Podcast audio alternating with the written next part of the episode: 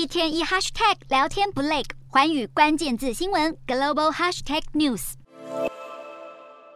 最不令人意外的抗衰退模范生是由共产党掌政的越南。随着中国地缘政治紧张加剧，西方企业正纷纷采用“中国加一”布局策略，分散风险。而设置额外产线的所在地通常是越南。透过大举投资制造及出口大国需要的基础设施，越南今年经济预估将成长近百分之七，居世界之冠。亚洲国家印度同样稳坐成长最快的经济体之一，而且当局对数位服务和制造业的新投资正在开花结果。庞大的内需市场更使印度与全球经济衰退隔绝。同样靠内需撑起，拥有近三亿人口的印尼，因为自然资源丰富，早就从全球大宗商品涨价潮中大发利市。与其他开发中经济体相比，印尼背负的债务更低，印尼盾汇率也相对稳定。预计全年经济将成长百分之五，通膨增幅低于百。分之五，成为穆斯林国家的经济自由身。在亚洲最令人惊讶的上榜国家，莫过于日本。被通缩困扰多年后，当前通膨率终于升破百分之二，而日元狂贬也正推升出口额。之后边境解封也有望重振旅游业。十年前，欧元区爆发债务危机时，一些被称为“欧洲”的欧洲周边国家，现在则处于复兴状态。像希腊，观光业也在复苏，银行贷款违约率如今不到百分之十，远低于欧债危机期间的百分之五十。